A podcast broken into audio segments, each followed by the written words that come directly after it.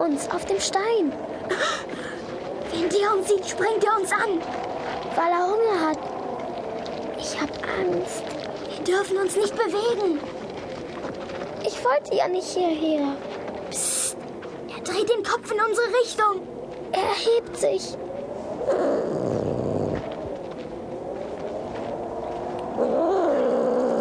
Wenn er uns entdeckt. Er setzt zum Sprung an. Nein, er hat sich nur gereckt. Jetzt gähnt er und setzt sich wieder. Was für scharfe Zähne ein Berglöwe hat. Oh nein, es fängt wieder an zu schneien. Ich halte es nicht mehr aus. Der Löwe, die Kälte, mein Knie. Solange es hell ist, wird uns niemand suchen. Und wenn wir eingeschneit sind, wird uns niemand finden.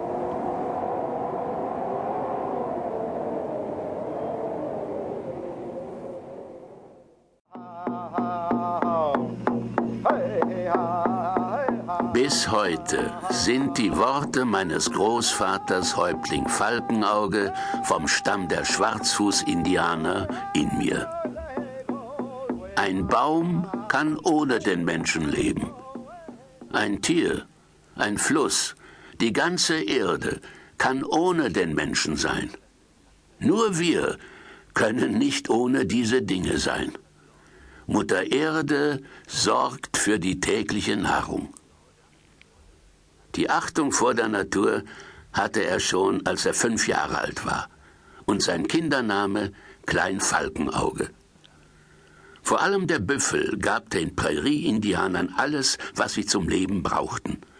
Sein Fleisch gab ihnen Kraft. Sein Fell wurde ihr Bett und Wintermantel. Aus seinen Hörnern und Knochen wurden Löffel, Messer, Pfeilspitzen und Nähnadeln geschnitzt. Aus seinen Rippen Kinderschlitten gebaut. Seine Haare wurden zu Schnüren gedreht und als Füllung für Matratzen und Sättel genommen. Aus seiner Haut wurden Wasserbeutel genäht und Leder gegerbt. Da die Büffeljagd im Winter wegen der Schneestürme sehr beschwerlich war, gingen die Männer im Herbst noch einmal auf die Jagd, um genügend Vorräte für die kalte Jahreszeit zu beschaffen.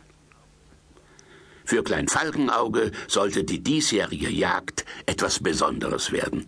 Das erste Mal durfte er mit den Männern mitreiten und zuschauen. Also Klein Falkenauge, es kann doch nicht sein, dass du immer hier vor dem Tippi sitzt und dich nicht von der Stelle rührst und in die Ferne starrst. Warum spielst du nicht mit den anderen?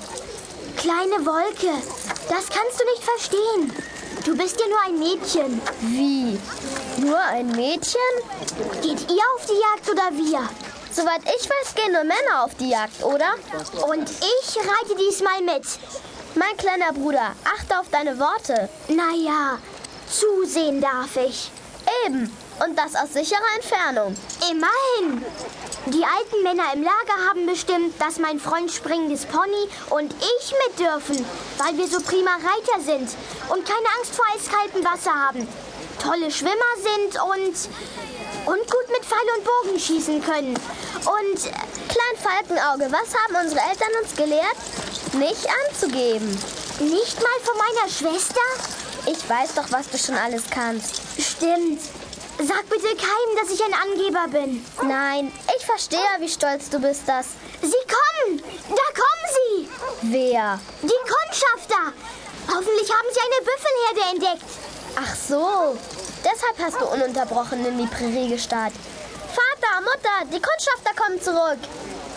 Nach drei Tagen, oder wie wir Indianer sagen, nach drei Sonnen, hatten die Reiter zuallererst die Büffelvögel gesichtet, die hinter einer Hügelkette auf und ab flogen. Diese Vögel leben gleichsam auf dem Rücken der Büffel. Sie ernähren sich von Insekten, die sie aus deren Fell picken. Es war klar, hinter der Hügelkette mussten also Büffel sein. Und siehe da, von oben aus erblickten die Späher die friedlich grasende Herde. Ob dieser guten Nachricht brach ein Jubel im Lager aus. Denkt an Vater. Bevor, aber wirklich,